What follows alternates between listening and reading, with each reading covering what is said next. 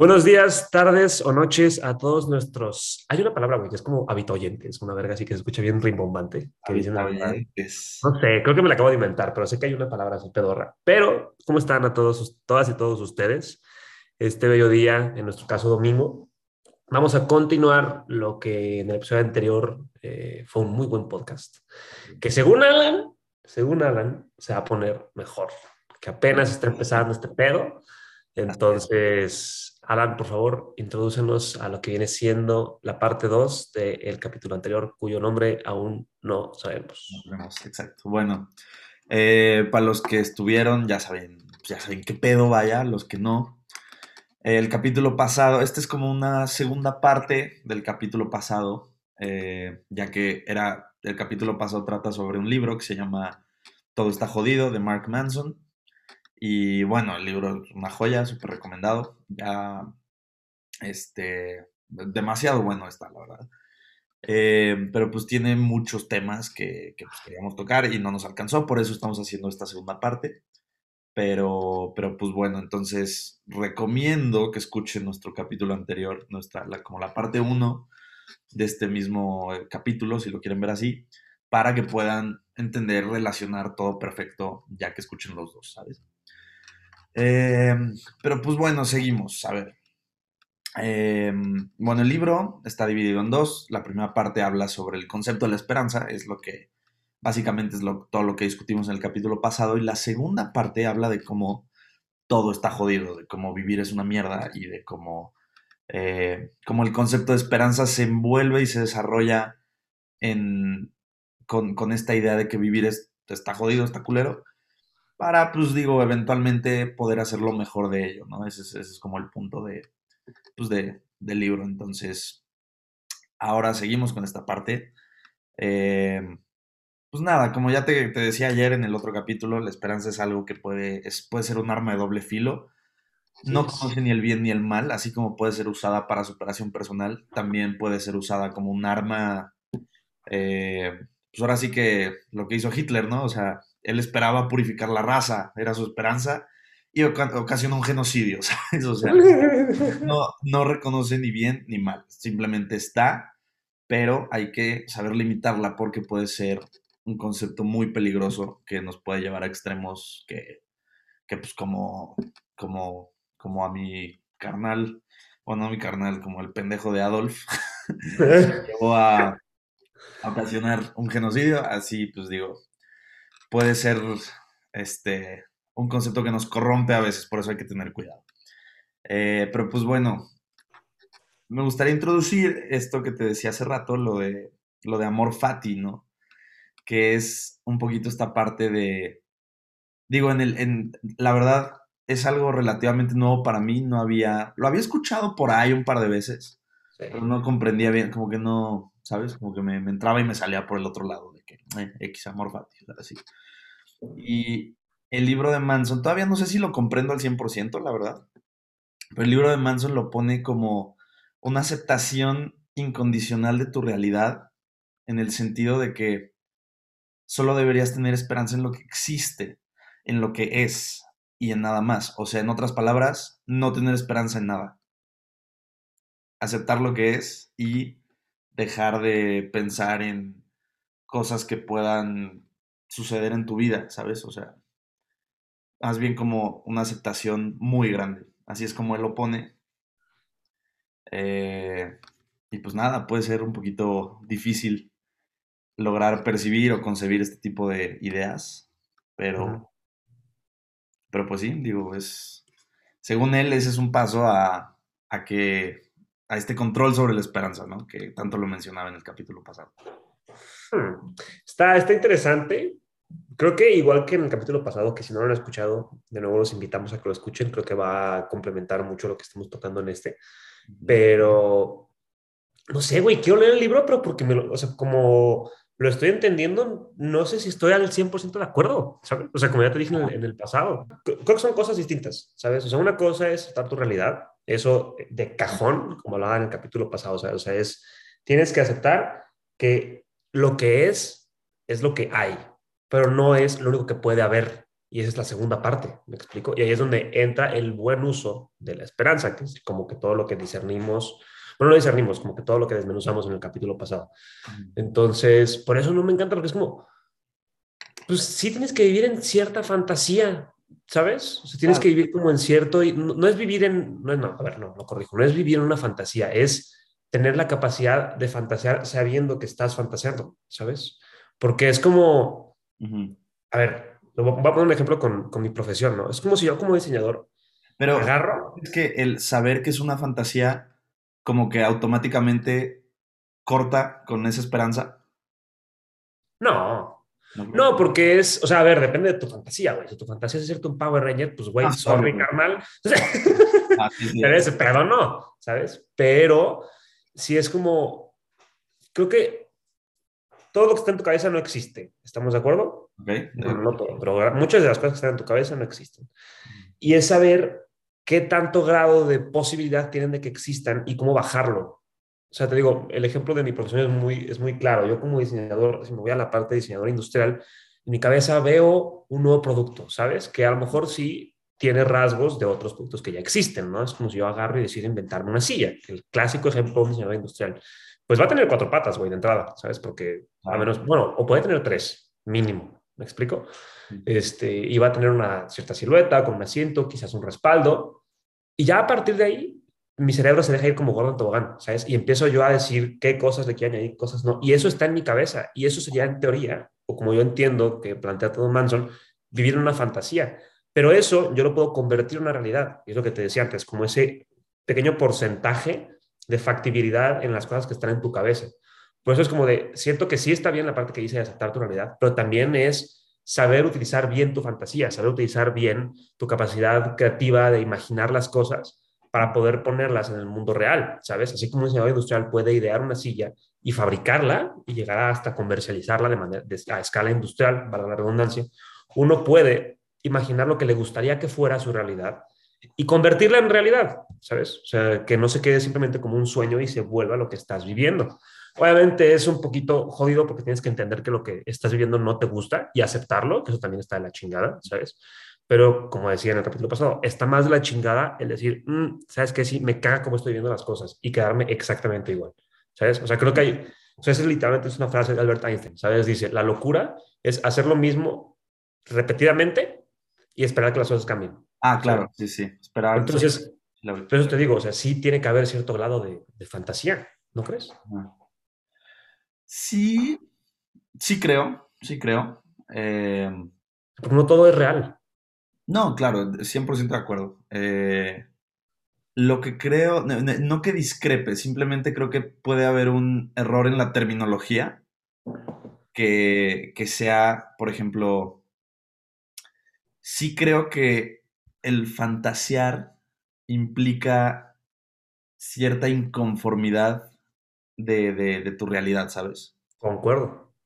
Y el hecho de que haya una esperanza implicada quiere decir que la fantasía tal vez no, ya no se vuelve una, o sea, se transforma de ser una fantasía a un objetivo.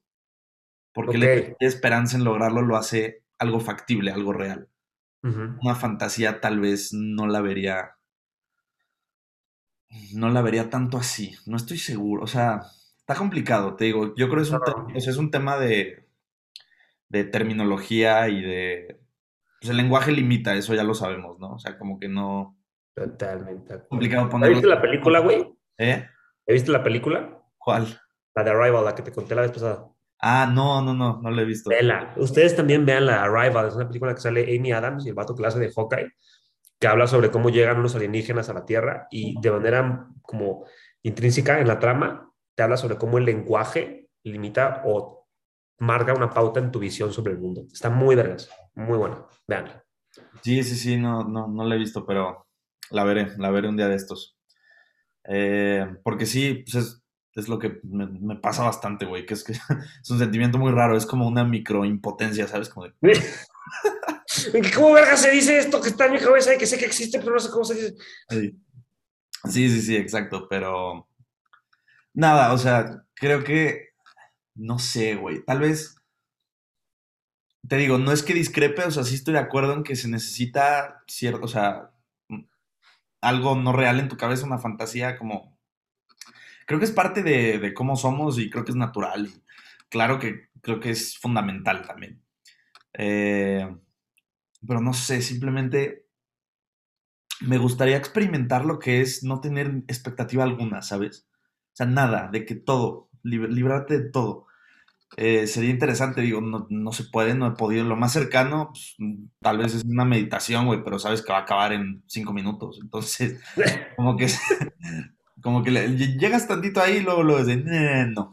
Entonces, eh, es, es, interesante, güey. O sea, y por lo que yo entendí de amor fati es un poquito esto.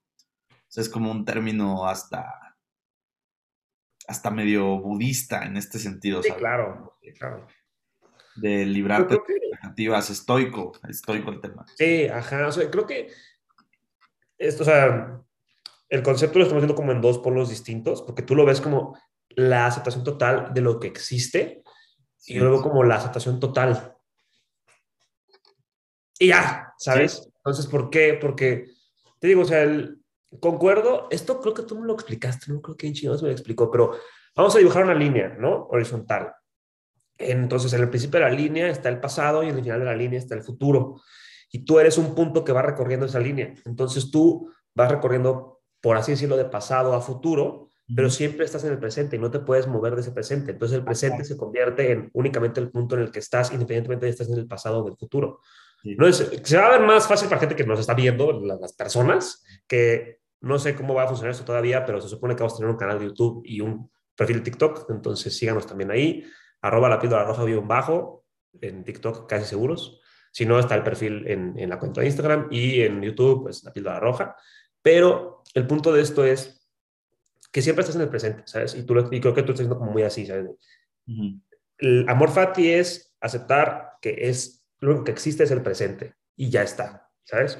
Pero creo que hay una imagen mucho más grande que es, sí, lo único que existe ahorita es el presente, pero hubo un pasado, así como va a haber un futuro, ¿sabes? O sea, yo lo veo más como depresivo el hecho de decir, ser expectativas es como, pues, no es que sí está bien ser expectativas, pero es como, no sé, güey, o sea, yo sí yo sí me siento, yo, al Chile yo sí quiero en 10 años tener un chingo de varo, no preocuparme de, de, esa clase de cosas, poder hacer lo que me plazca y contribuir algo al mundo.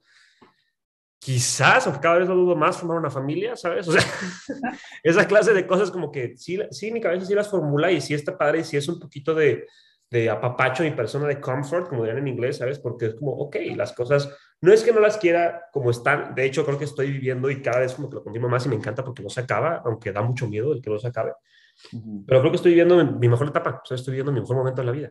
Sin embargo, sé que puede mejorar, porque todo siempre puede mejorar, así como todo siempre puede empeorar. Y todas esas cosas son cosas que no existen. Sí. Por eso siento que es como medio paradójico, porque es como, sí, pero Existe este otro lado. Sí, no, sí, o sea, de acuerdo, te digo, la verdad. Es, que creo que es algo mucho más difícil de, digerir de lo que parece, ¿sabes? O sea, ya cuando pones en práctica, pues se vuelve muy complicado. Porque pues al final del día sigues esperando cosas, o sea, es algo que hacemos, es algo que se nos da natural, es algo que pasa, güey. Es como dormir y despertar, güey. Pasa. Claro, existir y pensar es lo mismo. Exactamente. Y, y pues nada, ponerlo en práctica puede ser complicado y hasta confuso, güey. La neta, o sea, como que ahorita de repente sí. O sea, sí, sí, estoy entendiendo lo que dices, pero medio me estoy pirando un poquito, ¿sabes? De que, Creo que una buena forma de bajarlo, y otra vez lo dije a una amiga, es, y es algo que yo me digo mucho a mí mismo, es, tengo ser expectativas, pero muy altos estándares, ¿sabes? Sí. O sea, no tengo, o sea, yo, la neta, el Chile, yo siempre, igual que esta MJ en la de, en la de Spider-Man de Tom Holland, esta Zendaya, ¿sabes? No sé si lo dije bien o mal, una disculpa si me salió un naco. Em, pero es, yo siempre espero lo peor y así nunca me decepciono. Es un poquito esa parte, pero también es, sí, güey, pero yo lo mínimo que quiero es esto. No espero eso porque sé que es muy difícil de lograr, pero sé que si yo voy a hacer, si yo voy a tener algo que ver en que esa cosa suceda, quiero que llegue a esto, ¿sabes? Sé que, no, sé que es muy, muy probable que no lo logre, pero igual lo voy a apuntar porque como tal frase muy, muy conocida, ¿no? Apúntale al cielo y a lo mejor te hacer una estrella. Sí. ¿Sabes? Está muy cursi esa frase, pero sí. Está súper. No, y en inglés, güey, en una película, desde que, ¡ay, qué mamadota! Ay, qué pero igual creo que es un buen punto, ¿sabes? Es ser expectativas, pero muy altos estándares. Creo que es una mezcla muy buena para decir amor fati, ¿sabes? Como dice este Nathaniel Drew, que es otro canal de YouTube que les recomiendo muchísimo, Nathaniel Drew, D-R-E-W. Eh, el amor fati, love of one's fate, el amor del destino de uno, ¿sabes? Que creo que mezcla lo que hablamos de la realidad y, la fantasía o lo que está en tu mente. Sí, exacto. Sí, sí, sí, sí. Muy de acuerdo, muy de acuerdo. Este, este amor fati es, es, una, es una buena forma de verlo. Me gustó eso de ser expectativas, altos estándares. Sí. Me gustó, la verdad. Este, bastante bueno.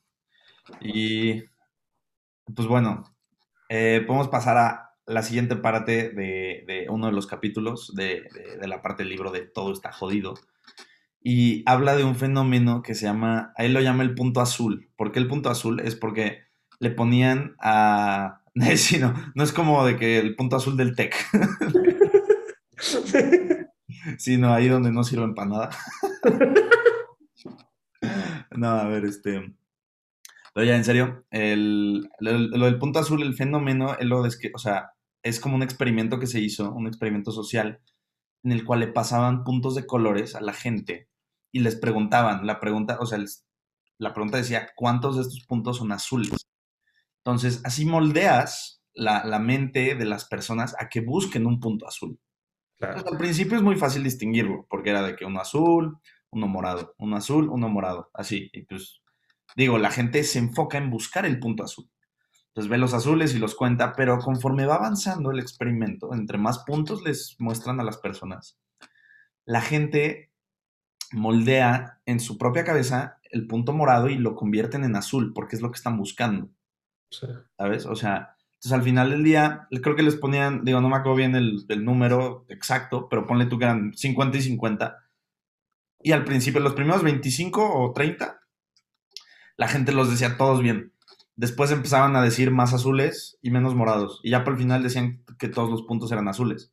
Cuando realmente eran uno y uno todo el tiempo.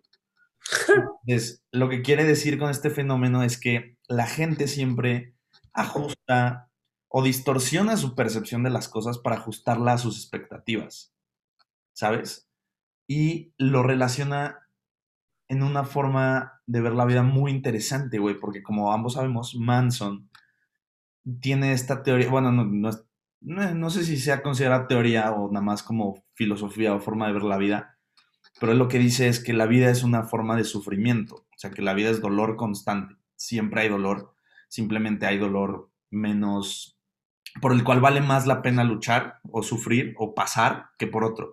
Y te pide, bueno, no, te pide, te plantea fórmulas para que escojas esos, esos tipos de dolor, ¿no? Donde dolores que valgan más la pena. Dice que esa es la forma en la cual puedes salir tantito de, ese estado de constante dolor. Ahora, lo que él dice, lo que él quiere relacionar con esto es que los problemas no tienen tamaños. O sea, tú no puedes decir, este problema es más grande o este es más chiquito. Digo, se escucha un poquito pendejo, güey, porque obviamente, no sé. No, no, no. ¿Eh? No, o sea, lo entiendo, pues, lo entiendo. Sí, o sea, por ejemplo, obviamente hay, hay, hay pues, eh, ¿cómo se dice? Hay, hay, hay, niveles, güey, ¿sabes? Te pegas con el dedo chiquito en la mesa, pues sí, güey, duele tantito y ya. Pero pues digo, si, no sé, se te muere un ser querido o algo así, pues es otra cosa, digo. Pero lo que él quiere decir es que el tipo de dolor se...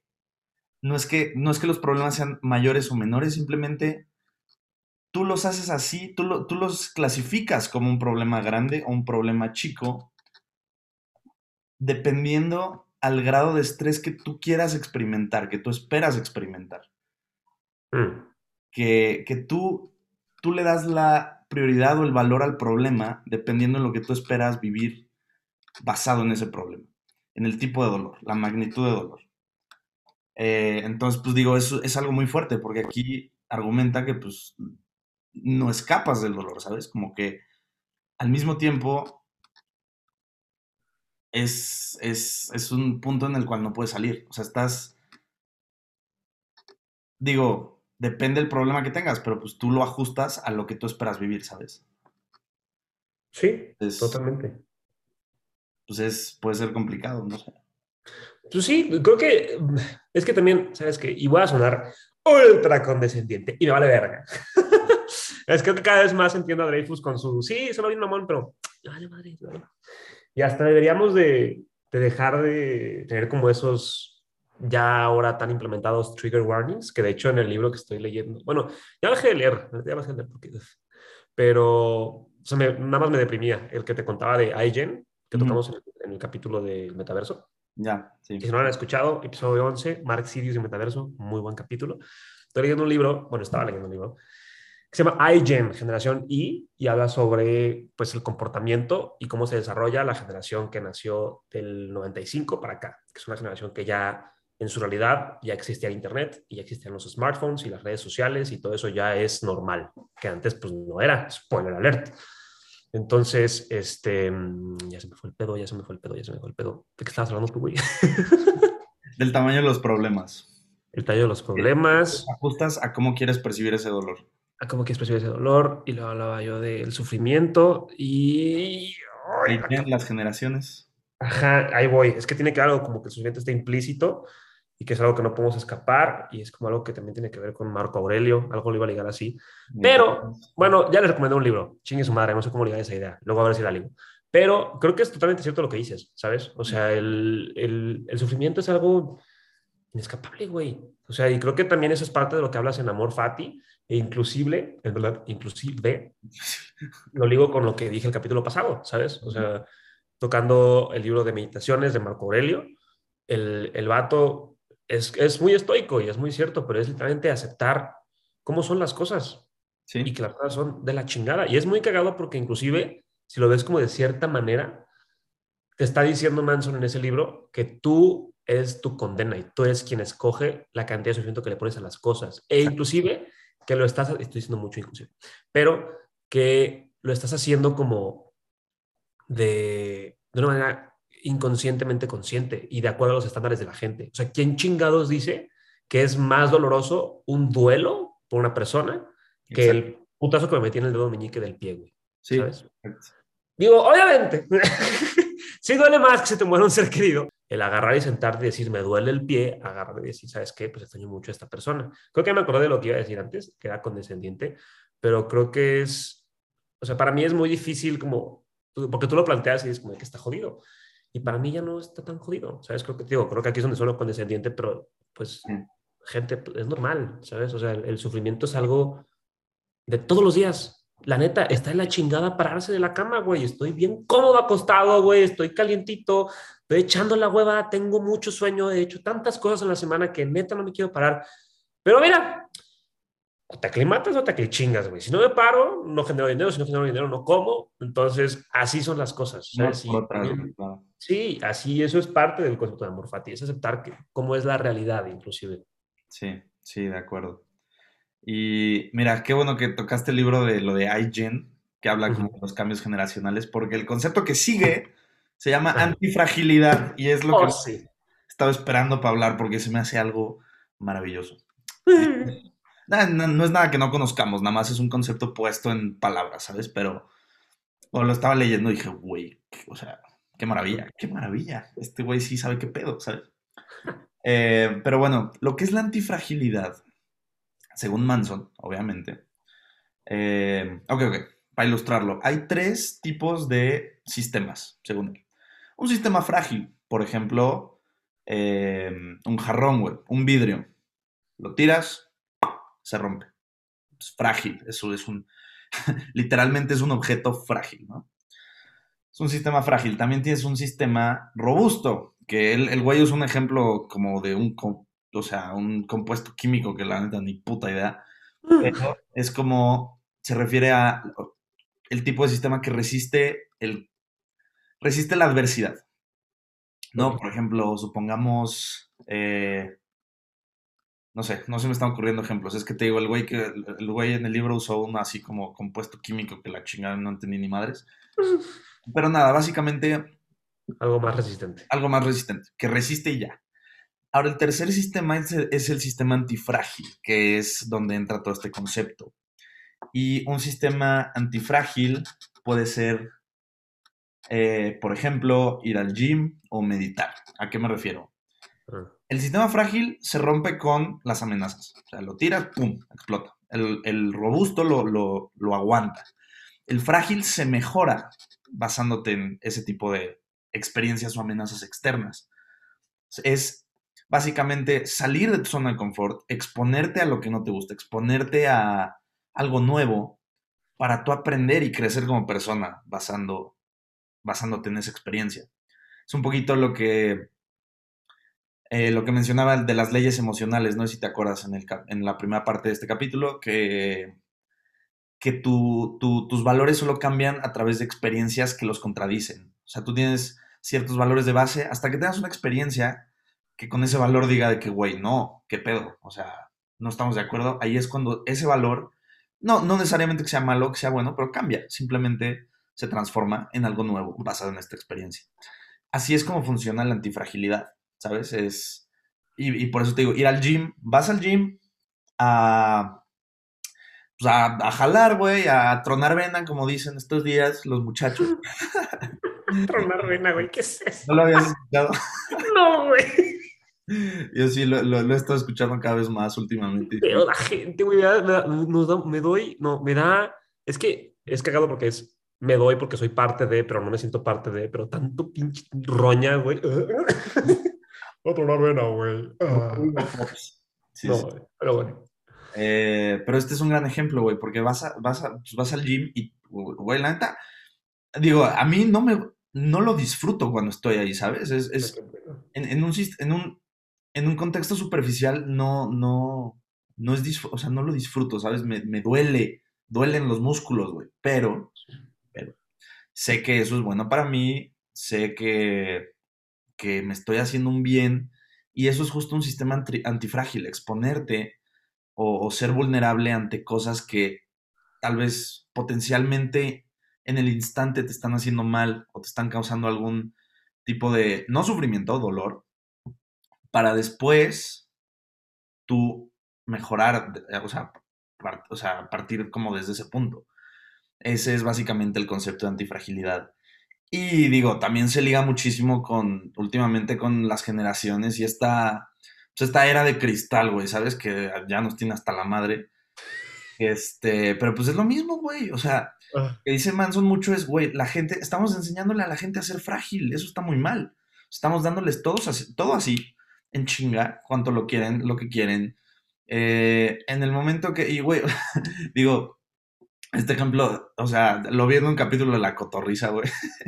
Pero se quejan de que cuando, por ejemplo, un maestro regaña a un niño y el papá va a hacer pancho a la escuela, güey. Ah, o sea, güey, y, lo que dicen ellos es que puede llegar a ser hasta medio ridículo, ¿sabes? Porque... Ah, no es ridículo. Exacto, el maestro... Digo, depende del regaño. Claro, no, y depende, obviamente, hay situaciones donde pues sí ya están pasadas de lanza, güey, pero eh, pongamos un ejemplo, un regaño a un niño. El niño, güey, pues empieza a lloriquear, lo acusa al maestro de los papás, los papás van a hacer pancho y hay veces que hasta corren a los maestros. Por un pinche berrinchito del chamaco. Pero eso es justo lo que estamos inculcando a estas nuevas generaciones, güey, que es lo que está jodidísimo.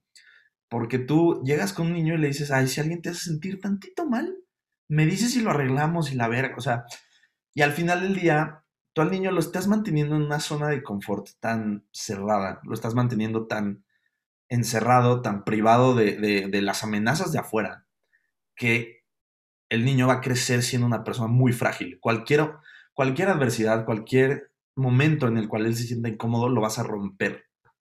Y eso es lo que está muy grave, güey. Porque deja tú, tú puedes llegar a decir, ok, yo vivo solo, o sea, puedo estar en mi zona de confort toda mi vida y ya, pero eso no lo sabes. O sea, no sabes lo que puede pasar. No sabes si en algún momento involuntariamente vas a estar fuera de esa zona de confort. No sabes cuándo, ni cómo, ni nada de cómo va a llegar la adversidad hacia ti. Entonces, lo que, mucho de lo que dice Manson es, güey, tenemos que empezar a incentivar el sistema antifrágil para que la gente, que la gente se incomode, que la gente o sea, agarre putazos, güey, para que cuando les toque de plano estar en una situación de vida o muerte sepan reaccionar y sepan luchar esa adversidad y pues al final del día salir adelante, que pues eso es de lo que se trata básicamente, ¿no? Sí. esta mierda llamada vida.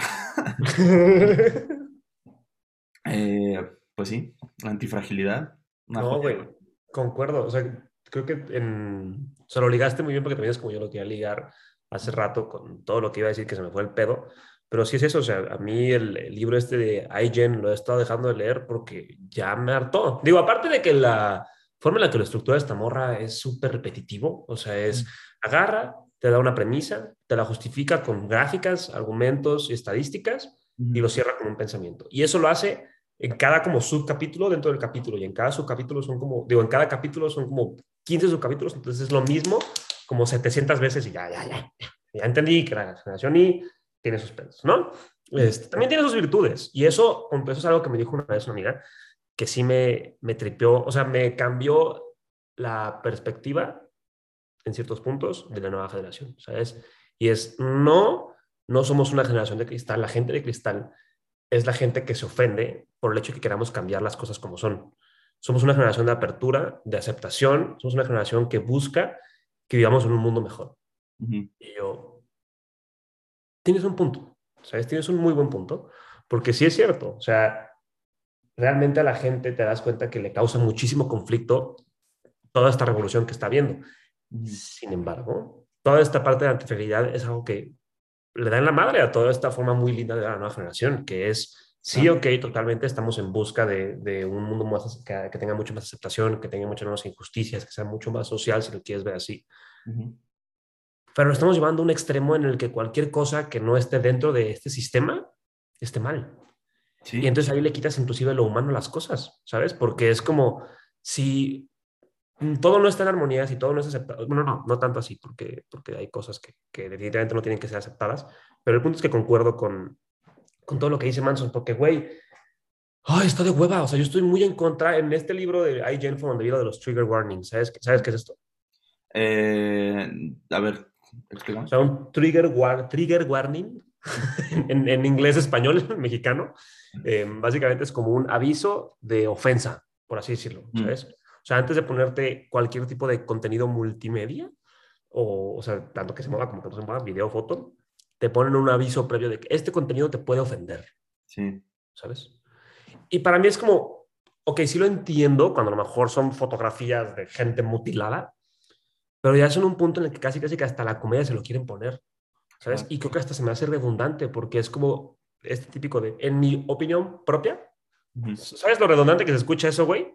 Mi opinión ya es propia, mi opinión ya es mía. Obviamente está compuesta de mis experiencias y de otros factores externos a mi persona, pero mi opinión propia, pues es mi opinión y ya está, ¿sabes? Entonces, por ende, tú tienes que saber que así es con todos los demás. O sea, tenemos que empezar a ver, si ya de por sí somos capaces de ver a cada persona como alguien que se puede identificar con cualquier cosa y que es diferente a todos los demás, ¿por qué no entendemos que los puntos de vista también van a ser diferentes a todos los demás? ¿Me explico? Y que la intención en la mayor parte de los casos, quiero creer, no es ofender a la gente. No, no, para nada. O sea, tenemos que dejar de ver tanto hacia afuera y empezar a ver más hacia adentro y así generar una revolución hacia afuera. Es como muy, como paradójico, pero es de lo que siempre hablamos tú y yo. Sí, sí, sí, no, perdón, o sea, pero sí, siempre, o sea, es, es introspección, güey. Digo, estoy completamente de acuerdo, güey. Las cosas, primero te tienes que arreglar a ti para arreglar algo de afuera. Eso es algo, o sea, ley de vida, güey. ¿no? Si tratas de arreglar algo afuera y tú estás jodido, nada más lo vas a romper más, güey. No funciona. Sí, claro, porque es como, y completamente de acuerdo con el ejemplo del gimnasio, ¿sabes? O sea, el, este, como lo llaman Manson, sistema de antifragilidad, es simplemente construir tu resiliencia y hacerte más este, apto para la vida y hacerte más fuerte, de una forma muy literal en el gimnasio, pero también muy eh, poco palpable en otras cosas, como la meditación, como a lo mejor el comer bien, como a lo mejor el dormir bien, ¿sabes? Son hábitos, buenos hábitos, que el hecho de que los catalogamos como de esta manera ya tiene un carácter y una cierta personalidad para que llegues a un punto en el que no todo te ofenda, no todo te duela y seas capaz de lidiar con todas las cosas. ¿sabes? El gimnasio creo que es la forma más, el ejemplo más palpable que ya pueden como ustedes desglosar o, o transformar o trasladar a otras áreas de su vida, ¿sabes? Si yo ¿Yo por qué lo hago? ¿Yo por qué voy al gimnasio? ¿Sabes? Ok, sí, totalmente de acuerdo con que hay una parte de mi ego ahí y que se quiere ver que te cagas y que quiero tener esa parte social y hasta de mating, es que no, no quiero decir copular porque está de la chingada esa palabra, ¿sabes? pero, como de ligue, sí existe. no, claro, quieres, quieres convertirte en, o sea, pues, te suma puntos, lo sabes. Lo sí, físicamente más atractivo, porque atractivo ya estoy, con todo respeto. es con cariño, es con cariño. Pero, ¿sabes? Existe esa parte, pero también es una parte, yo lo siento, de supervivencia, ¿sabes? O sea, las cosas como son. México, en cuestiones de inseguridad, está en la chingada, ¿saben? Obviamente, gracias a Dios, a mí nunca me han asaltado y no quiero aquí cagarla, entonces toco madera, que sí tengo aquí enfrente. Pero nunca he vivido en una situación de riesgo en, hacia mi persona. Sin embargo, sé que eso es muy posible. Y sé que eso me puede pasar en cualquier momento, ¿sabes? No, claro. Y, Entonces, un, mecanismo de defensa para mí es ir al gimnasio, que sí implica dolor, sí implica sacrificio, sí implica un chingo de fuerza de voluntad, porque aparte lo hago a las 6 de la mañana, es el pendejo favor.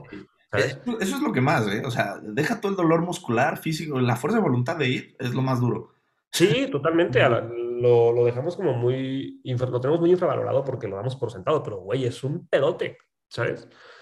Pero todo esto es también por eso, porque es como que, güey, yo sé cómo es mi realidad y lo hago para poder tener una forma de afrontarlo, ¿sabes? Y es la clave. Claro, claro. Y, deja tú, o sea, por ejemplo, los ejemplos de inseguridad son, son clarísimos, o sea, son súper... O sea, es, algo, es lo primero que piensas en este tipo de... como cuando te, te, planteo el concepto de antifragilidad, es como las primeras cosas que llegan a la mente, porque claro que sí, es súper, o sea, hace, hace mucho contrastes, es, es, gran ejemplo. Sin embargo, también hay cosas, hay, hay, hay, situaciones en las que te encuentras donde como que no te lo esperas que sea así, o sea, eh, como que no, no lo tomas en consideración y a la mera hora te estás enfrentando a una adversidad muy grande. Ejemplo, que es lo que se me está ocurriendo ahorita. Yo, los que saben, pues ya saben, los que no, pues les cuento. Yo vengo de vivir seis meses en, en Corea del Sur, me fui de intercambio. Digo, Corea-México, en contraste, la barrera cultural es enorme. Y uno de mis roomies eh, tuvo muchos problemas adaptándose, o sea, le costó demasiado. Y el güey, pues estaba muy emocionado antes de irnos, de que, güey, a huevo, vamos a vivir algo bien chingón, otro país, va a estar cabrón, vamos a hacer esto y lo otro y la chingada.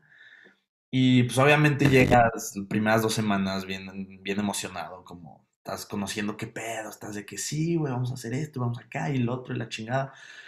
Pero ya pasa un ratito y de repente te empiezas a dar cuenta de que, oye, güey, tengo que ir al súper, me tengo que cocinar para comer. Ya no me van a, o sea, digo, porque podemos, puede sonar como que estamos hablando desde un punto privilegiado, pero por ejemplo, yo sí estoy acostumbrado a que me despierto, salgo, pido mi desayuno a la persona que ayuda en la casa y me lo hacen y me siento y como, ¿sabes? O sea, es, es, es, algo, digo, yo sé que tú no porque vives solo como, como estudiante, eh, pero sí, yo que todavía vivo en casa de mi, de mi mamá y todo, así es como funciona y estoy acostumbrado a eso.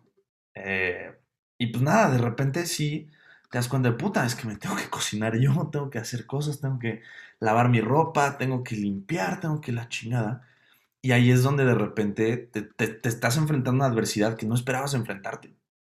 Y ahí también es donde, para mantener la compostura, el carácter y hacerlo de la mejor manera, tienes que haber pasado por situaciones que te vuelvan antifrágil. Ese es, o sea, es, el punto, ¿sabes? Y sí, ir al gym es un gran ejemplo. Trabajas la fuerza de voluntad, este, ir al gym y muchos más. O sea, la neta, hay un chingo de cosas con las generaciones también. El otro día, la verdad, a, mí me parece algo muy grave. Híjole, es que va a sonar medio controversial tal vez, pero me parece grave como yo veo, yo tengo una hermana que tiene ahorita 15 años, está en secundaria. Y pues ahorita, como dice, está de moda este movimiento, esta revolución de aceptación de, pues, de que la comunidad LGBT, el feminismo, todos estos temas que, eh, ojo, no, es que esté en contra, nada más, eh, digo, de, movimiento, algunos muy radicales como que sí no, no me simpatizan, pero eh, no es que esté en contra con el principio de estos movimientos, es más cómo se llevan a cabo. Y creo que son, creo que se está volviendo algo cultural enseñarlo en las escuelas, pero lo hacen de manera tan envolvente que se me hace que están haciendo a todos muy frágiles, güey. Es lo que, es lo que estoy viendo. El otro día tuve una conversación con mi hermana y mencionó, salió el tema lo de pues, las personas transgénero.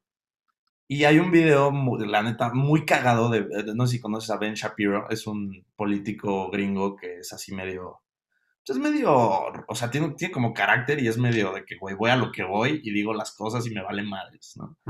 Que eso se lo respeto un chingo, de hecho.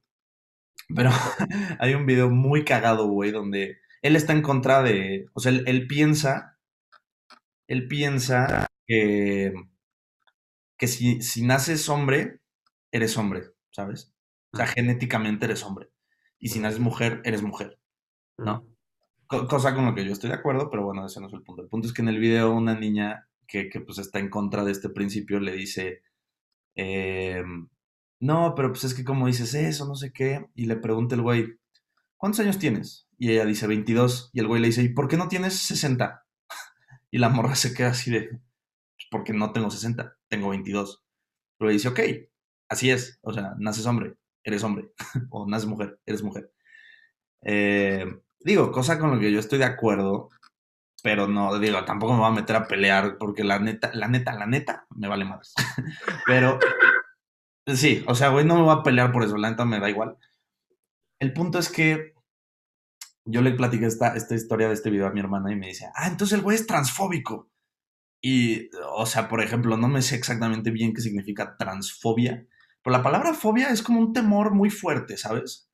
Y yo dije, güey, no es que sea, no me lo imagino siendo transfóbico de que, güey, ve un hombre o mujer trans y de que ah, ¿sabes? O sea, no, es tanto así, güey, no es, o sea, estamos, como que siento que no, están, están, estamos como adoctrinando a las futuras generaciones a que cualquier cosita ya te pones a la defensiva, güey, y ya no, no puedes cuestionar las cosas, eso es lo que me molesta. Y sí creo que es un problema ya que, o sea, lo estoy viendo cada vez más. Y sí es, o sea, me preocupa un poco porque la sociedad solita se está volviendo mucho más frágil. Entonces, en el momento en el cual tú de verdad quieras salir ante esa adversidad, no vas a poder.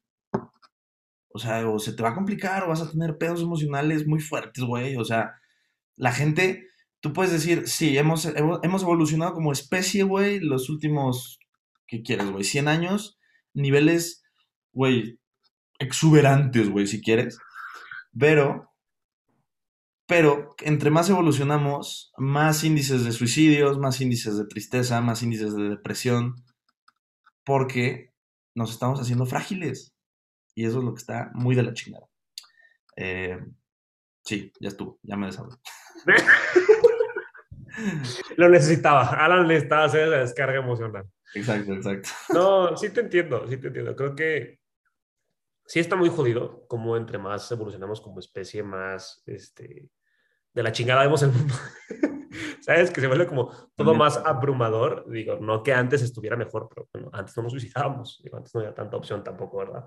Pero sí, no podemos dejar de lado el hecho de que cada quien tiene el derecho a identificarse con lo que sea y puedes llamarle género, religión, raza, este, nacionalidad. Todos somos libres, ¿sabes? Eso está bien. Digo, obviamente estamos restringidos a dónde ejercemos esa libertad, pero ese es otro tema. Sí, no, o sea, pues, digo, para que, para que no me malentiendan, mi punto con lo que decía hace rato es, por ejemplo, si tú, Pedro, llegas un día y me dices, güey, ahora soy Pedra, güey, porfa, soy mujer, dime Pedra y háblame de ella, ¿sabes? Lo hago con todo el gusto del mundo. O sea, me vale madres, digo, o sea, ok, está bien. Pero si me preguntas en términos simples, oye, ahora que soy Pedra, ¿tú crees que soy mujer? Te diría no, ¿sabes? O sea. Y creo que ahí les va, ¿eh? Creo que mucha gente no va a estar de acuerdo contigo. Sí. Pero, ajá, espera. Yo estoy muy de acuerdo contigo, esperen, por cómo ejerces tu libertad. Ahí les va. Tú estás diciendo, yo te voy a respetar lo que tú crees, yo te voy a tratar como quieres que te traten, porque me lo estás pidiendo de una manera como de, buena manera y, no quiero ofenderte en ningún momento. No. Pero no voy a cambiar mis creencias. Esa es la clave, amigos. ¿Saben? Esa es la clave. Está el respetando la libertad de la otra persona mientras respeta sus valores, su personalidad y su propia libertad. Claro, y, y yo creo que si, si tú me dijeras, soy Pedra, ¿crees que soy mujer? Si te digo que sí para protegerte, güey, te estoy haciendo peor. O sea, es un daño peor a que si te digo que no. y decirte las cosas crudas como son, como yo las veo, no como son, como ya las veo. Porque si te digo que sí y realmente pienso que no, estoy mintiendo, ya estoy rompiendo la confianza ahí, ¿sabes? Sí, claro. Es una mentira piadosa, la neta X, pero al final del día trae un efecto, pues, trae repercusiones como todo. Entonces, sí, exacto, güey, yo de verdad no es... Y por eso, por eso yo no creo, o sea, que, que, que este concepto de transfóbico entre cuando no creas en, en el cambio de género como por, así, por, porque alguien lo dice. O sea, no creo que sea una fobia, porque no es como que te tengo miedo, ni, ni te la armo de pedo, güey. Lo contrario, o sea, si me lo pides, está bien. O sea, órale. Digo, pero si me preguntas, pues sí. Sí, a lo mejor en, hay una palabra que describe como el significado de las cosas, creo que no, no, no es, no es sintaxis, güey, y tampoco es etimología. Hay otra palabra, hay otra, otro término, pero creo que ahí es donde está mal. O sea, creo que a lo mejor tenemos que cambiar la palabra transfobia, aunque si existe gente así, no es la forma de identificar a cualquier persona que no crea en el cambio de género. ¿Me explico? O sea, creo que ahí puede que esté mal porque tú no te consideras una persona transfóbica, como bien dices, no le tienes miedo a esa clase de cosas, ni estás en contra en un sentido radical de decir, tienen que morirse todos, ¿sabes? No es eso, simplemente es, no soy ni con, con mis creencias. De nuevo, pero no está de más recalcarlo, porque no hay gente que se nos enogra, ¿no? Este, sin embargo, considero que es, es, es muy real, porque es, a ver, ¿de qué te sirve a ti? Ojo, a ver, creo que aquí está bien empleado, pero este mismo principio que tú utilizas para como que llevar a tu vida puede estar muy mal empleado, es una doble filo, porque creo que ahorita está bien porque no estás dañando a nadie con, con cómo lo haces, ¿eh? estás respetando la integridad de la persona, pero este, el problema es que este mismo principio se puede utilizar como para mal, ¿sabes? En el sentido de, mm, yo no creo en eso, entonces por ende te segrego y te discrimino, que es lo que muchas veces está pasando y es, porque es por lo que esta gente siento yo que apela, que es como de que, güey, que te valga verga, como a ti te pasa, ¿sabes? Que es como de que, güey, yo me identifico así, que te valga madres, hagamos lo que queramos hacer. Hay un punto todavía más controversial, ¿por qué no? es el amor, ¿sabes? O sea, cuando eh, una persona que no se identifica con el género con el que nace quiere llegar a una relación amorosa con otra persona, creo que hay un poquito más de, de dilemas cuando la persona con la que uno quiere llegar a tener una conexión no está como muy a favor o no está como en este plano mental y no, no, lo, no lo hago como para ajenizarnos, sino como está más abajo, así lo veo yo. O sea, suena muy como mal pedo de mi parte, pero creo que una persona que no entiende sobre, sobre el cambio de identidad y así, o sea, no, no lo entiende en el sentido como que tú y yo lo hacemos, ¿sabes? Que es como de que, ah, pues cada quien es libre, chingue su madre. Creo que sí está por debajo en un sentido de que pues no tienes como el grado de conciencia y de aceptación de que cada quien es diferente a ese punto. El punto es que se me hace como bien jodido el punto del amor para esas personas, ¿sabes? Porque imagínate tú, como, imagínate que naciste mujer y de nada te identificas como un hombre y quieres entablar una relación amorosa con otra persona, pero esa persona no quiere entablar una relación amorosa contigo por tu identidad. Sí. Verga, se me hace bien jodido porque es como, digo, lo que yo haría en ese caso, siendo una persona transgénero, sería decir, chinga tu madre, me voy con otra persona. Creo que, ajá, es, es, lo que iba a decir. Creo que, digo, está jodido porque dentro de, o sea, si lo quieres ver así, limitas, tu rango se limita demasiado. Exacto. Pero al mismo tiempo, eso es bueno, porque funciona como un filtro para una persona que te va a querer como eres. Y Ay, piensas, te amo, cabrón. el yo para Guadalajara. este, pero sí, sí, sí, no, de acuerdo. O sea, y sí, sí es complicado. Digo, o sea, no, no, no te lo digo porque yo lo haya experimentado, porque pues no pero sí, o sea, lo he visto como desde un punto de vista externo, ¿sabes? Tenía, en secundaria había una chava que pues era, em, empezó con que era lesbiana, ¿no? Eh, entonces, eh, a ver, ¿cómo está el show? Sí, ándale, era, bueno, era, es, no sé, porque luego ya la gente es que como que cambian de opinión. digo, es, es ambos sabemos que es un, es un espectro, o sea, puedes variar, no sé. Pero pues empezó con que era lesbiana y se consiguió una novia. Y pues ahí como que me hacía sentido, o sea, todo me hizo sentido, nada más me confundió un poquito al final. Resulta que la novia se identificaba como hombre, entonces hizo el cambio y se volvió, o sea, una persona transgénero de mujer a hombre. Entonces veías a esta chava lesbiana que andaba con un hombre. Entonces de repente yo sí llegaba así medio confundido de, hmm, es lesbiana, le gustan las mujeres, anda con un hombre. hmm, ¿sabes? O sea, es, digo, creo que son temas que como yo no los vivo, están un poquito fuera de mi, de mi conocimiento, ¿sabes? Como que es algo que reconozco que no comprendo al 100%.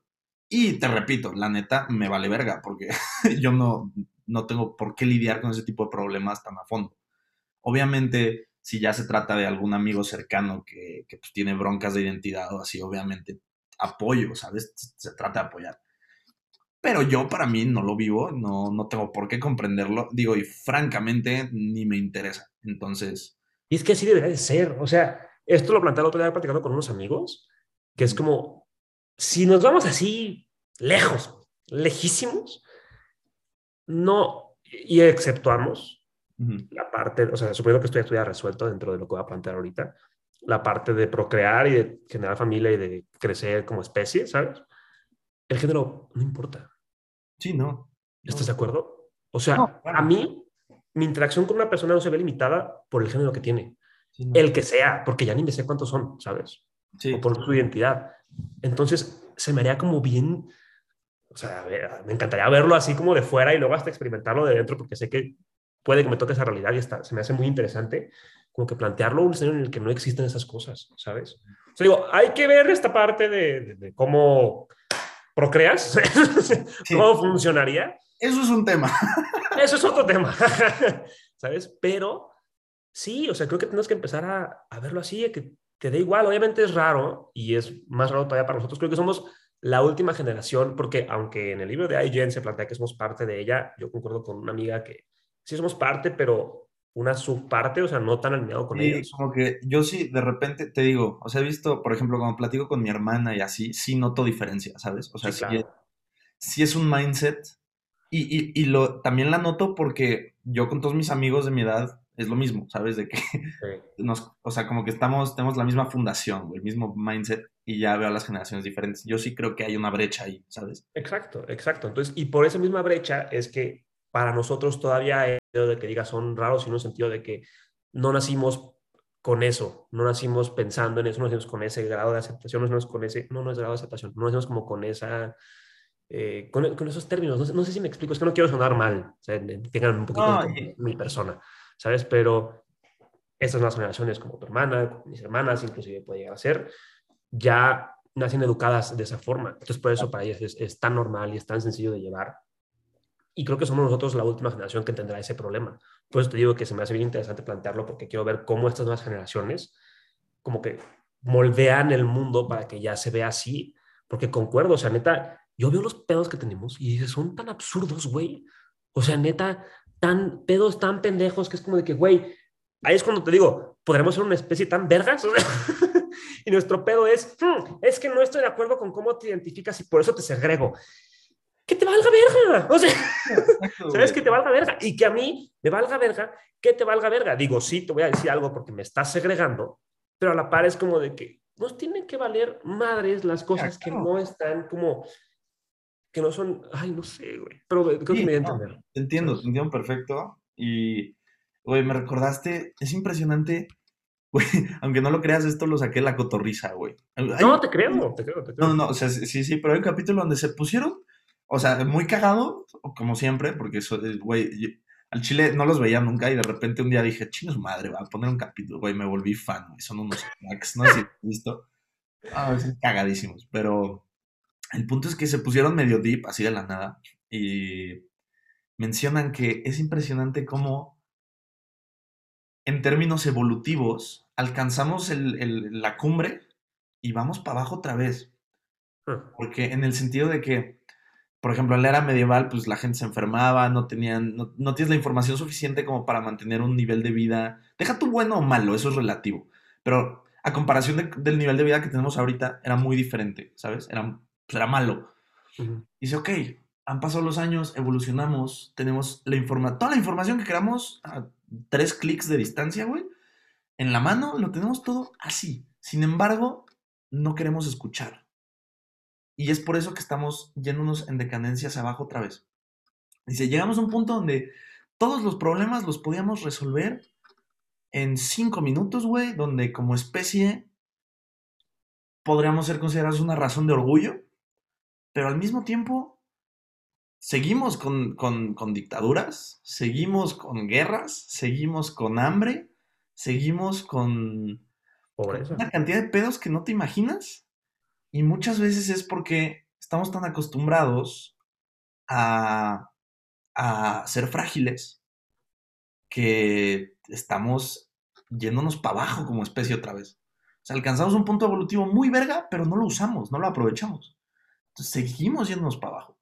Es, digo, eso es un poquito lo que ellos decían y, estoy muy de acuerdo, güey. O sea, es lo que, es lo que te digo que me preocupa con, con digo, ya también entrando un poquito eh, como con estas generaciones nuevas y, y tal vez ya entrando un poquito en el tema como del consumismo, ¿no? Que es todo rápido, todo placer instantáneo, o sea, todo es muy cómodo y eso nos hace frágiles. Y eso es justo lo que, pues, lo que te venía argumentando hace rato que me causa mucho conflicto, güey. Sí, está raro, o sea, ay. Ya, ya, ya te destrabaste. Es que como se trabó cuando voy a empezar a hablar, no sé si vas a seguir hablando de él o no.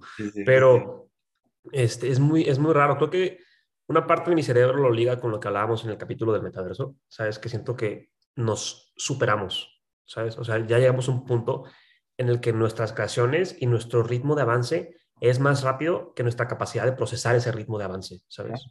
Creo que el ritmo de avance está mal dicho, ¿sabes? Pero el ritmo en el que procesamos, ¿sabes? O sea, todas las herramientas ya nos superan. O sea, nos preocupamos por la inteligencia artificial, pero eso ya prácticamente está aquí porque no somos capaces de consumir la cantidad de contenido que estamos lanzando en el mundo, ¿sabes?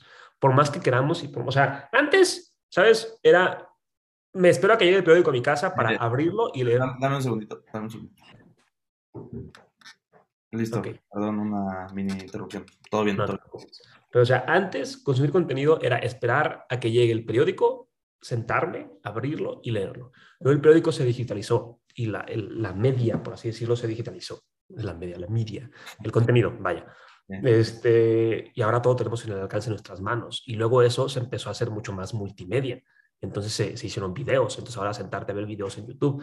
Y luego se hizo todavía más rápido en el sentido de que eran microvideos en redes sociales y luego son videos en bucle interminable que nada más pasas y pasas y pasas. O sea, es un ritmo tan rápido que ya no somos capaces de, de como procesarlo, ¿sabes? Entonces, esa es como mi gran preocupación, que es como de, no solo no somos capaces de, de, de procesarlo, sino aparte queremos que sea más rápido. Es como de que, güey, que tengan tantita paciencia. Digo, a lo mejor para mí es raro, porque yo no nací consumiendo esa clase de contenido, y más es raro aún porque me niego. ¿Sabes? O sea, no. Exacto. No estoy a favor de, porque me gusta mucho eh, lo romántico que puede ser sentarte a leer un libro, lo lindo que puede ser comer y solo comer. Claro, ver, ver lo bonito en los detalles que cuando estás tan metido en, en este tipo como de como dijiste, como de bucle. O sea, yo sé que dijiste bucle de, los videos, pero cuando estás metido como en este bucle mental con la dependencia de, la información y del contenido, se pierden estos detallitos, ¿no? Lo que dices. Y sí... sí, y el problema es que siento yo que esos detallitos son los que nos hacen humanos, ¿sabes? O sea, a fin de cuentas... Y es, sí, o sea, digo, perdón, ¿ibas a decir algo? No, no, no, no. Sí, güey, a mí me impresiona un chingo, digo, por ejemplo, tal vez Tal vez es nada más un ejemplo como que se relaciona, tal vez no tiene tanto que ver.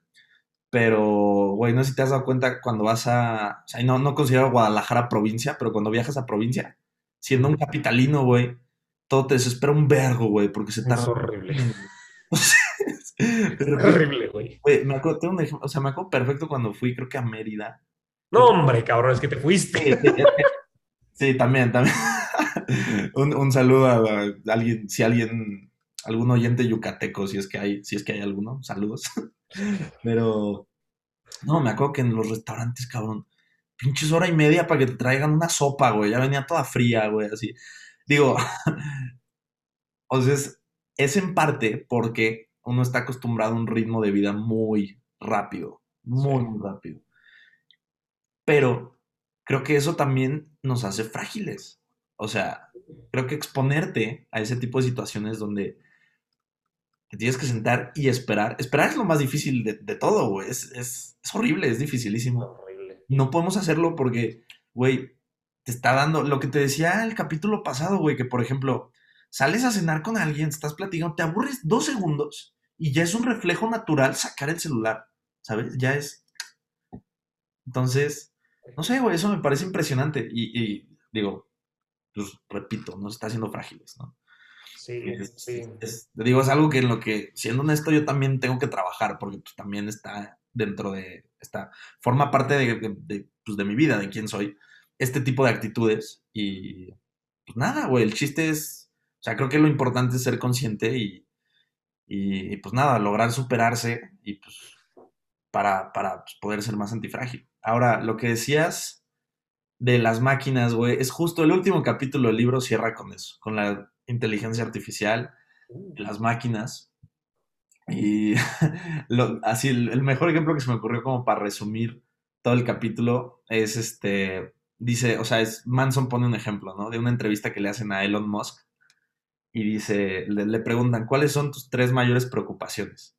Y Elon Musk dice, pues este, o sea, no me acuerdo cuáles dijo así tal cual, dijo el medio ambiente, o sea, bueno, el cambio climático, eh, las guerras o la paz mundial.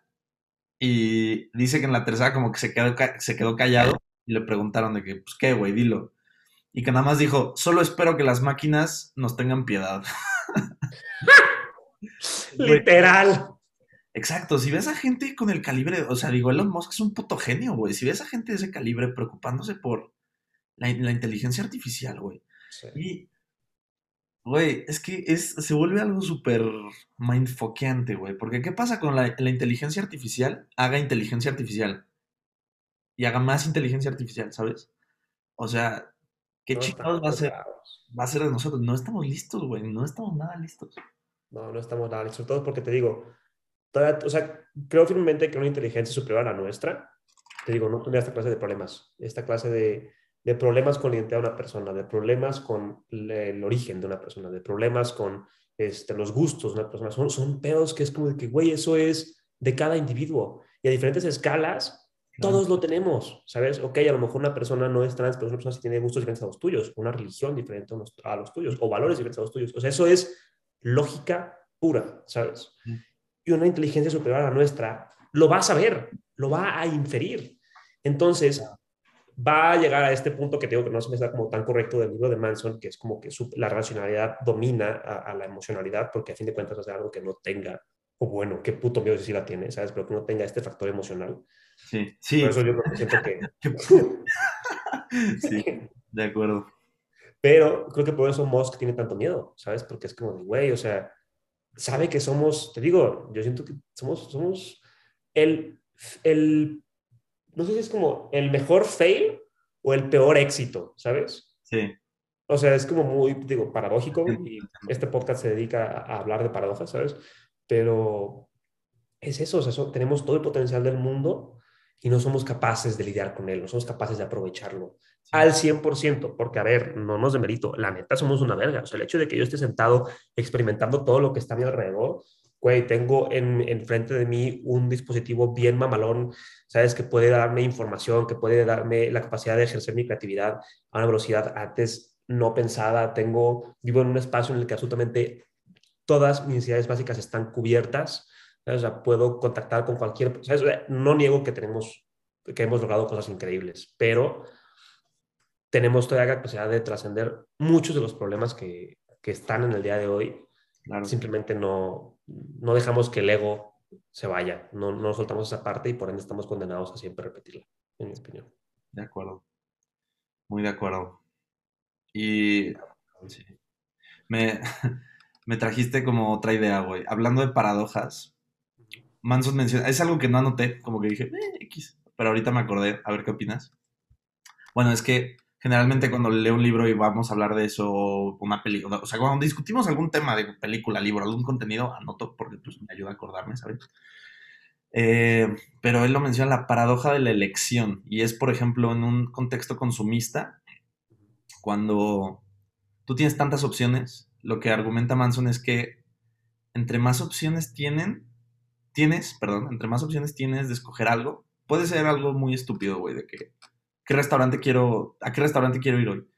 Entre más opciones tienes, menos libre, o sea, menos, hay menos libertad, porque podrás tener, podrás tener variedad, pero no libertad, porque entre más opciones tengas, más costo de oportunidad hay cuando tú eliges. Entonces más te arrepientes, ¿me debe entender? Mm, ok. O sea, por ejemplo, en, redes sociales hay una cantidad de propaganda estúpida, güey. Te, venden un vergo de cosas. Y te dan opciones y, y, nada, güey. Literal, puedes, tú puedes comprar lo que tú quieras. Os digo, suponiendo que tengas el bar, Pero tú puedes comprar lo que tú quieras. Y entre más opciones te dan, menos libre eres. Eso me pareció muy interesante, güey, porque pone la libertad como... La, la vuelve un concepto como, Es como el lado no malo, pero es como una anti-libertad, por así decirlo, güey. él menciona que la libertad es algo que se concibe cuando tú eres libre de privarte de cosas, no libre de hacer cosas. Porque eso al final del día te vuelve más antifrágil. A ver, repítelo, güey.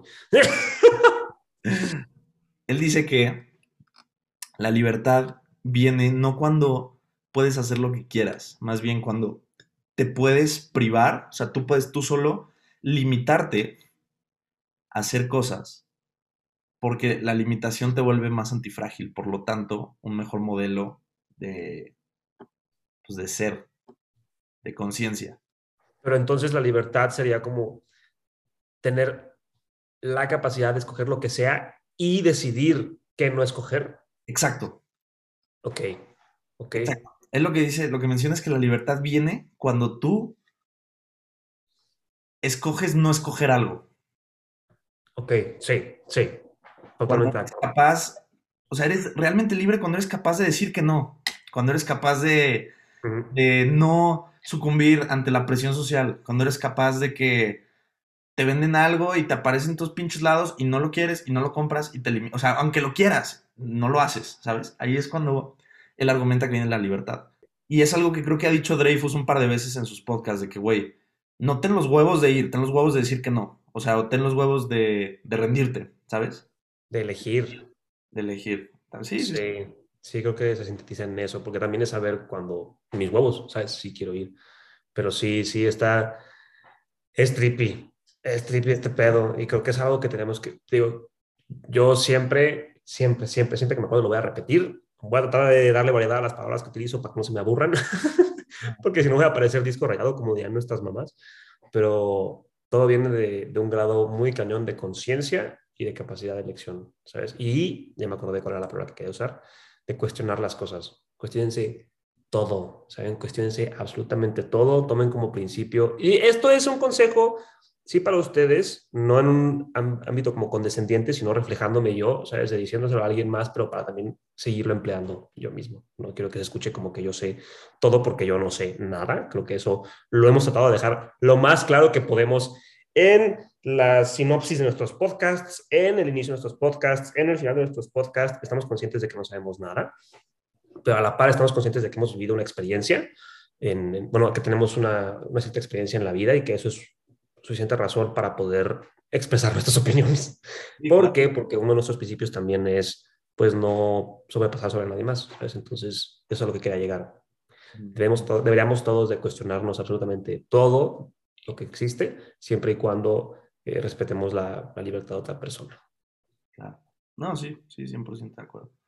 Sí. Eh, sí, este, digo, él lo pone así como más o menos lo que nos enseñan que es libertad, él lo, lo, menciona como la falsa libertad, ¿sabes? Que es, no es que no es que no seas libre, simplemente hay más costo de oportunidad, por lo tanto hay más desbalance. O sea, y no sé si te pasa, güey, por ejemplo, a mí lo que se me ocurrió es, hay veces que, o sea, mira, no, no por sonar acá, pero yo tengo, ponle tú, tres grupos de amigos diferentes. Y de repente, de que dos grupos desde que, güey, plan el viernes, ¿sabes? Digo, qué puta, ¿qué hago? y, y la madre. Entonces, ahí medio te organizas, güey, la chingada. Pero para mí sí es una experiencia mucho más placentera cuando solo un grupo de, de esos amigos me dice, güey, hermano, y ya digo, ok, ya, o sea, ¿sabes? Como que Ahí están, sí, claro. Entonces, yo así lo pude relacionar un poquito, ¿sabes? O sea, como que, y es raro, güey, suena paradójico, es la, pues, la paradoja de la elección porque pues tienes dos grupos para elegir, o sea, tú puedes decir como, bueno, tienes como más opción, pero al mismo tiempo la experiencia de, tu decisión se vuelve menos placentera. Entonces, es, lo que, es lo que está duro. Y, güey, tiene una frase en el libro, qué pedo, o sea, es, como un parrafito, güey, pero, güey, lo voy a leer porque está muy cabrón. Sí, lo y dije, qué pedo. Será una buena forma de cerrar, porque ya llevamos más de una hora. Ay, cabrón. Sí. Oh, sí. Llevamos un rato. Ah, mira, dice, la gente parece haber confundido sus derechos humanos básicos con no experimentar ninguna incomodidad. Se requiere libertad para expresarse, pero no se desea tener que enfrentarse a opiniones que podrían resultar incómodas u ofensivas. Las personas quieren libertad de empresa, pero no quieren pagar impuestos para apoyar la maquinaria legal que la hace posible. Quieren igualdad, pero no desean aceptar que la igualdad exige que todo el mundo experimente el mismo dolor, no que todo el mundo experimente el mismo placer. Yo sí, güey. en la madre, güey. ¿Qué pedo? Verga. Eh, pero sí, digo, y me encantó esta frase porque creo que cierra perfectamente bien cómo se relaciona la falsa libertad con esta parte de las nuevas generaciones, con esta parte de antifragilidad. O sea, creo que envuelve todo lo que estuvimos discutiendo y concluye de una manera muy, bueno, mínimo que a mí me hizo perfecto sentido. Sí, sí, sí, concuerdo. Ay, güey, qué pedo. No sé, estoy como, creo que concluyo este, este capítulo como empecé este año, ¿sabes? Que es como con un gran miedo de lo que se venga, porque para cómo está nuestra realidad ahorita y para cómo veo yo en, mi entorno y en el entorno externo gracias a las redes sociales, este, en la realidad, pues sí, nos está costando trabajo, ¿sabes? Claro. Entonces me da miedo como que ver a dónde va, no quiero un escenario anárquico y, este, ¿cómo se llama cuando es como puro caos? No es anarquía, hay eh, otra, es como... sí, anarquía, ¿no? creo que sí es anárquico, pero... Sí, o sea, no quiero ver como un escenario así, pero pues pinta para eso en una parte, en mi, en mi opinión. Sin embargo, también guardo como un grado muy cañón de esperanza, bien empleada, siento yo, aquí Manson estaría orgulloso de mi persona, porque posiblemente no quiero un escenario caos, apocalíptico. Ahí está la Apocalíptico, No quiero un escenario apocalíptico, no quiero vivir en eso, la neta. yo creo que nadie. No, yo creo que nadie. Entonces, guardo un grado de esperanza porque veo todo lo que hemos sido capaces de hacer, me parece maravilloso y espero, así como como dicen en inglés, hope against hope. O sea, neta, tengo todas mis apuestas y toda mi esperanza puesta en que vamos a lograr superar estos, estos retos tan absurdos, en mi opinión, y que vamos a llegar a trascenderlos y a, a un mejor lugar. O sea, esa es una buena forma de, de, utilizar la esperanza, en mi opinión. Sí, totalmente de acuerdo. Eh, creo que, digo, no sé si sea tal vez en un contexto como romántico, pero bueno, creo que ambos sabemos que Creo que tú tienes más fe en la humanidad que yo. es que no me queda otra, cabrón. O sea, si yo pudiera ser alien eh, y mudarme de planeta, güey, puta, con todo el gusto del mundo, vamos, metas mañana, cabrón. Pero si te digo, si yo pudiera cambiarme de especie y mudarme a otro planeta, güey, lo haría con todo el gusto del mundo. Pero como no puedo, tengo que aceptar mi realidad, como ya vimos en estas dos horas de dos capítulos. Amor fati, amor fati. Amor fati, acepto mi, mi, mi destino, mi, mi realidad y, y pues apoyar al mundo, ¿sabes? Así es. Claro. Digo, es, es, lo que al final del día es lo que estamos tratando de hacer con, pues, con este podcast, ¿no? O sea, Totalmente. Lavar ese cerebro, ¿no? este, pues nada, con eso concluimos eh, la parte 2 de, no sé si quieran verlo como dos capítulos o un capítulo dividido en dos partes. Misma mierda, pero con eso concluimos eh, pues el tema de del libro de Mark Manson, Todo está jodido, un libro sobre la esperanza, súper recomendado, de verdad te pone a pensar, o sea, te, lleva muy lejos, güey, te, te, pone pendejo un ratito, pero vale muchísimo la pena.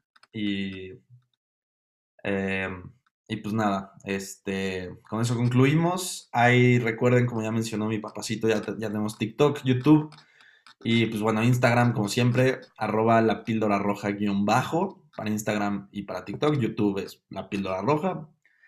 Eh, y pues nada, espero, espero les haya gustado. Eh, es un capítulo que me tenía muy emocionado y creo que también tenía que desahogarme en, algunos, en algunas cosas. Fue terapéutico, me ayudó un chingo, me la pasé de huevos. Espero que pues, también. O no. Así es. Eh, pero pues nada, eh, un saludo. Ojalá la pasen bien. Les deseo, les deseamos lo mejor. Y sean antifrágiles, puta madre. quiero, quiero que lo tocaste porque justo quería hacer algo antes de un cierre, un pequeño paréntesis, y es estamos conscientes, o sea, lo voy a repetir y lo tengo que repetir, y si llegaron hasta el final de este podcast, creo que no son la clase de persona que necesita escuchar esta clase de avisos, sin embargo, lo voy a repetir para dejar en claro que sabemos que tocamos temas controversiales, sabemos que las cosas de las que hablamos pueden no siempre eh, ser las más fáciles de digerir y que nuestros puntos de vista pueden no ser los correctos, aunque también creemos que no existe un término como correcto entre sí, que la, la realidad es muy subjetiva, pero esto no quiere decir que no sepamos que podemos estar mal. ¿ok? Entonces, si, hay algún, si en algún momento ofendimos a alguien, porque tocamos el tema de, de la comunidad LGBTQ+, y, y eso es un tema difícil ahorita, por favor escríbanos. Tengan, como lo dije en ese momento, compasión, ¿saben? Porque no lo hacemos en, en de ofender a nadie.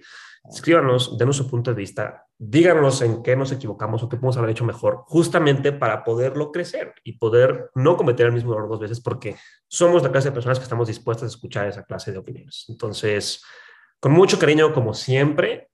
Espero tengan un muy bonito día. Esperamos que tengan un bonito día y que esto les haya aportado valor o no. Así es. Eh, pero pues bueno, nos vemos en el siguiente capítulo. Así es. Hasta luego. Adiós.